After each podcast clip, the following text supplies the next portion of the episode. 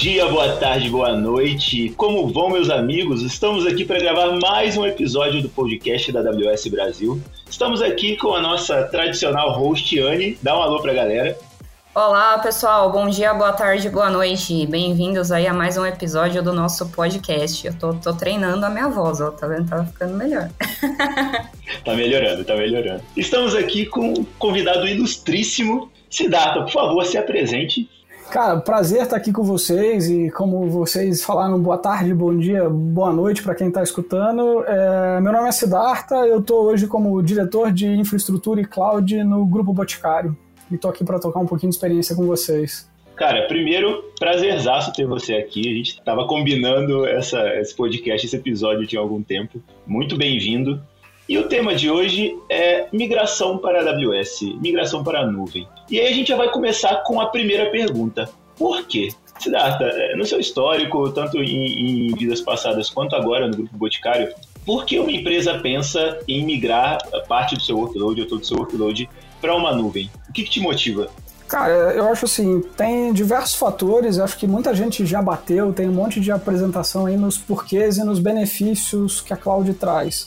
Mas acho que o mais importante que vale frisar é o foco no seu cliente, no seu negócio, no seu problema efetivamente. Gerenciar um data center, manter um data center é uma carga muito pesada. Então, quando você se apoia em alguém que já faz isso muito bem, você consegue acelerar teu negócio, focar no seu cliente, focar no seu problema e construir produtos muito mais rápido. Então, esse é o maior motivador. Focar no cliente, em quem está lá na ponta, usando o nosso aplicativo, acessando o nosso site, tendo aquela experiência de compra mais fluida do que a gente ter que manter um data center. Pô, muita gente consegue? Consegue, legal. Mas é um trabalho super pesado e complicado e não é core do nosso negócio. Então acho que esses são os principais motivos, assim. Fechado. Eu gosto quando o cliente já começa com Customer Obsession como o, motivador número um, né? E pensando sobre, a gente tem outros players, mas pensando sobre essa migração e sobre é, essa evolução, vocês com certeza fizeram estudos e por que vocês estão migrando é, alguns workloads para a AWS? Porque como é que foi esse processo de escolha e qual foi o motivador por ter escolhido a AWS? Cara, um, um, dos pontos que a gente avalia na migração, obviamente, é, é, o perfil da aplicação. E quando a gente pensa em AWS, a gente vê que o perfil das nossas aplicações de varejo, dá muito fit com os produtos, com os building blocks que a gente encontra na AWS. Então isso faz muito sentido para a gente, a gama de produtos e o que a gente consegue abstrair para o nosso time interno. Então isso foi um grande motivador e tem facilitado e acelerado muito o nosso desenvolvimento. E aí, a gente pensando um pouco sobre acelerar, é, a gente até discutiu um pouquinho antes, quais serviços ou qual gama de serviços que vocês estão utilizando e que entregaram essa velocidade, essa agilidade para o negócio que fizeram. É, a gente reduzir o trabalho é, operacional, o trabalho de construir coisas e, e entregou o valor para o negócio mais rápido. Você tem alguma ideia de workload ou de tipo de serviço que vocês estão utilizando mais? Então, hoje um, um, grande serviço que ajudou, né? Quando a gente pensa no, nas aplicações, obviamente falando muito do mundo que está sendo migrado, a gente fala de serviços de gerenciamento de banco, então quando a gente fala de RDS, é, NoSQL, isso ajudou muito na parte de gestão e, e, facilitou muito o trabalho. Quando a gente fala de produtos novos, a gente já tem produtos que são mais aderentes à cloud, então a gente tem produtos que se adaptam à arquitetura de serverless, usam S3 de forma massiva, então a gente delega cada vez mais é, a nossa arquitetura para cima dos produtos que a AWS tem.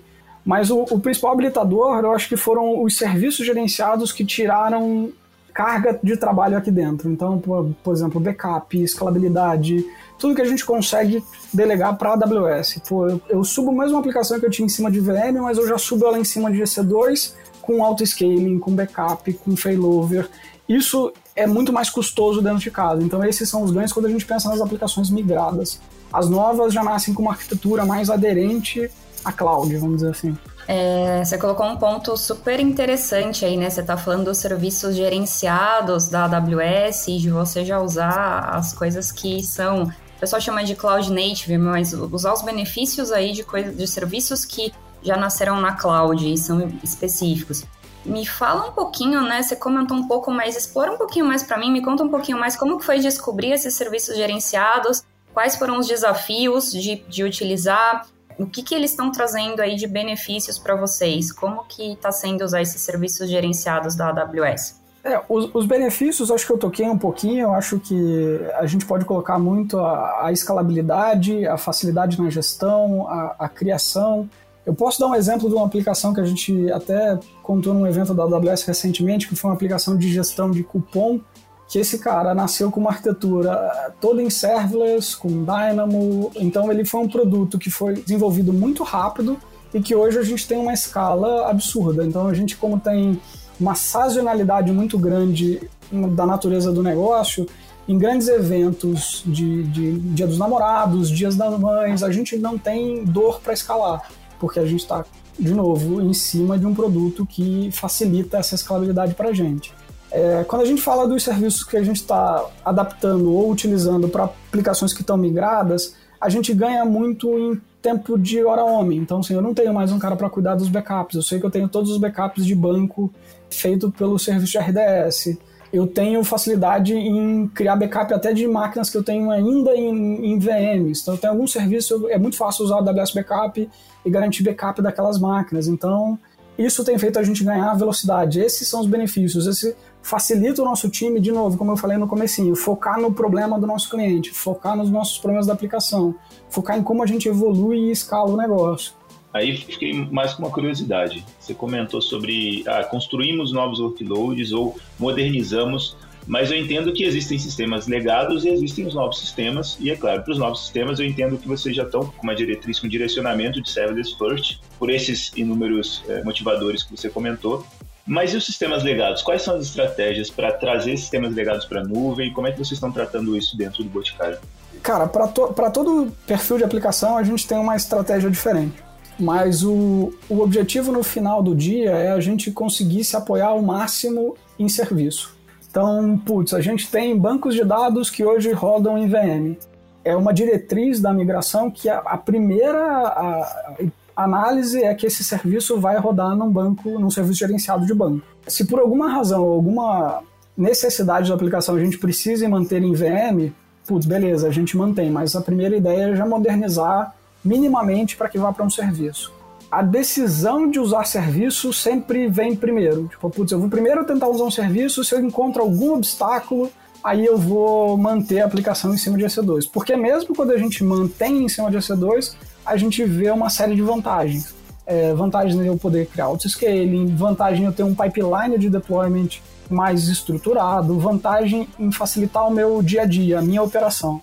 Então, de verdade, quando a gente adota a cloud, ele muda drasticamente o nosso modelo de operação de infraestrutura. Então, é isso que a gente está fazendo. Cada aplicação tem mais ou menos um, um, um formato, uma receitinha.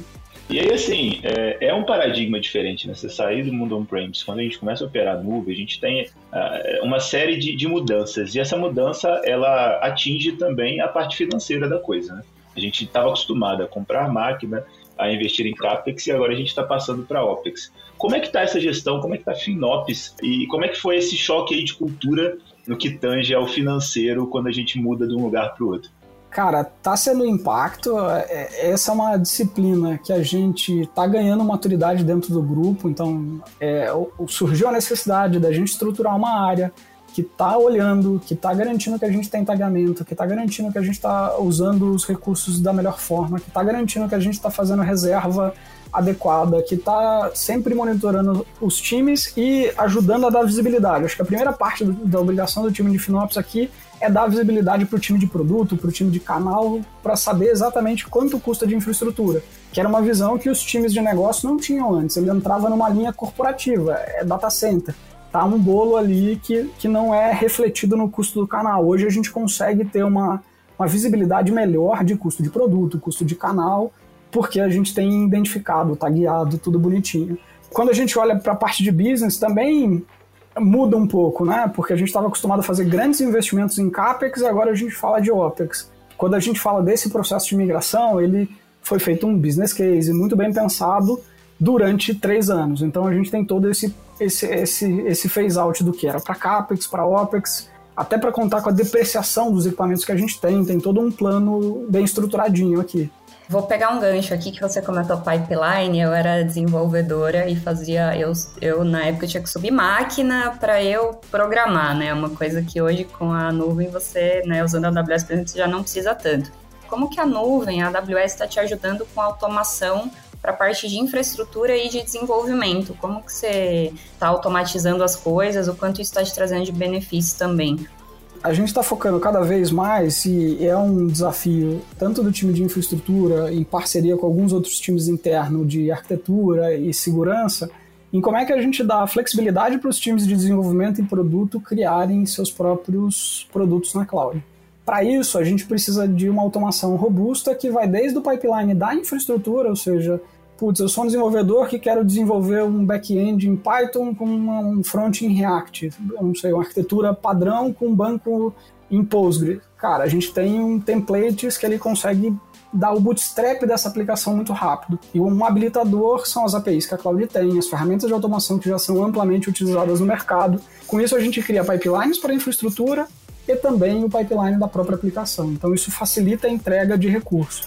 E aí você comentou do negócio e eu queria unir os dois assuntos. A gente falou sobre novas aplica aplicações, a gente falou sobre Cloud Native e você falou sobre empoderar as equipes para que elas desenvolvam produtos. Nessa mudança de paradigma, é, nessa, nessa começar a trabalhar com nuvem, nessas facilidades de gerenciar APIs, é, de utilizar APIs, houve alguma mudança no que tange as equipes, a estruturação do time em si? Cara, essa foi uma das primeiras mudanças que a gente fez aqui. A gente tinha uma, um time de infraestrutura muito guardião da infraestrutura, muito com uma cabeça muito tradicional, falou assim, cara, blindando a infraestrutura, porque sabe da dor de, de operar em escala, e times de desenvolvimento que dependiam. Então, muitas vezes, a infraestrutura virava um gargalo. E os times de infraestrutura internamente se organizavam por torre, né? Então eu tenho virtualização, eu tinha sistema operacional, eu tinha redes, eu tinha banco de dados, tudo no modelo mais, vou dizer tradicional, mas o mais comum no mercado. Qual foi a primeira mudança que a gente fez? A gente criou times multidisciplinares, então a gente não tem mais essa visão de time por disciplina, que gerava uma dependência, um handover de uma área para outra, para criar um time de infra conectado com o que a gente chamou aqui de Value Stream, ou seja, a jornada do cliente. A gente está falando do cliente do e-commerce. Eu tenho um time de infraestrutura dedicado que é multidisciplinar para aquela área, para aquela value stream. E a gente fez isso para tudo. Foi uma primeira mudança na forma de trabalho. Então a gente começou a mudar um pouco da cultura de como a gente trabalha, também relacionada à mudança de cloud, sabe? Então está conectado. Por isso que eu falo, cloud muda muito a operação, muda a cultura, muda a tecnologia. Não é simplesmente. É diferente de quando a gente trabalhava num data center que eu ia lá e comprava uma tecnologia e implantava no data center. Muitas vezes era uma coisa muito infra. Ah, vou trocar o meu ferramental de backup. É uma compra de infra, uma implantação de infra. Quando a gente fala de cloud, é uma mudança em operação, no time de desenvolvimento, e no financeiro, de como a gente colhe custo, ele tem um impacto maior do que a infraestrutura e do que a tecnologia por si só. E aí a busca aqui, como tu colocou, é como é que a gente, infraestrutura, é um habilitador. É um habilitador para que a companhia use. E assim, uma outra pergunta, para quem conhece o Grupo Boticário, a gente sabe que é um, é um grupo gigantesco que vai desde a fábrica até a casa do cliente. O que, que você vê para o futuro? Dentro dessa jornada bem ampla, o que, que você vê para o futuro? O que, que você vê de próximos passos? Como é que você enxerga essa evolução? Cara, você tocou num ponto super pertinente. Assim, é, eu posso falar, eu tenho pouco tempo de boticário, eu tenho um ano e pouco de boticário, e eu não tinha visão de fora do quanto o boticário é grande e complexo. Então aqui a gente fala desde a indústria, então onde a gente tem desafios gigantescos, ao varejo, a uma empresa de tecnologia, e tudo isso multiplicado para uma empresa que é multicanal, multimarca e a gente brinca, multitudo, né?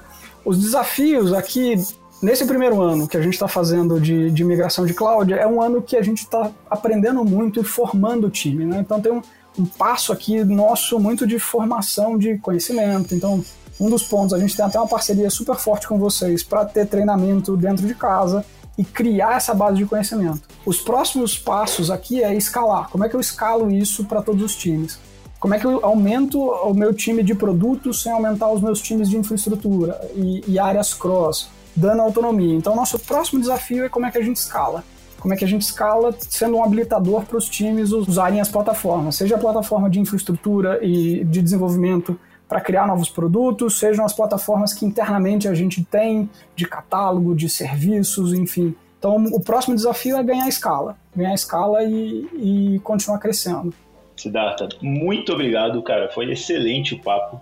É, a gente vai encerrar por aqui, mas a gente já tem algumas outras pautas para você retornar e a gente continuar com o papo aqui com, com outras vertentes. Você quer deixar aí a sua última mensagem para o pessoal de casa? Cara, eu agradeço demais a participação, acho que foi super bacana o bate-papo. Cara, deixo que quem quiser conhecer do Grupo Boticário, a gente tem uma série de, de canais, a gente tem o Medium, a gente tem um monte de coisas publicadas do que a gente está fazendo. Aproveitando o momento para fazer um jabá, a gente tem um monte de vaga, então quem quiser conhecer mais do grupo, vem construir essa maluquice junto com a gente. A gente tem uma ambição de ser o maior e melhor ecossistema de beleza do mundo, então a ambição está setada e é muito grande e a gente tem desafios enormes. Excelente, cara. Muito legal. Eu sou, eu sou cliente do Boticário e, e eu vou contar uma coisa engraçada para vocês. Eu comprei um, um, produto do Boticário, não vou fazer, eu não vou fazer o marketing, não vou contar qual é. Quem quiser me chama no LinkedIn depois, na internet me pergunta. Onde eu vou, as pessoas falam que eu estou cheirosa. É, ele faz um sucesso enorme, tá? E, eu, e ele falou de beleza, eu tô bonita, que vocês não estão podendo me ver, mas eu tô bonita, viu, gente? E outra coisa, uma vez eu tava numa fila de aeroporto em Atlanta e eu encontrei uma pessoa da área de perfumes do Boticário e fiquei conversando na fila e é muito interessante. Então, é, histórias aí, né? Mas eu sou cliente. É muito legal esse episódio, é muito bacana quando nós somos clientes dos nossos clientes e foi um papo muito bacana aí. Só vou falar tchau para vocês, pessoal. Só as curiosidades para finalizar. Excelente, pessoal. Bem, obrigado a todos por, por nos ouvir e até o próximo podcast AWS. Valeu! Valeu, pessoal!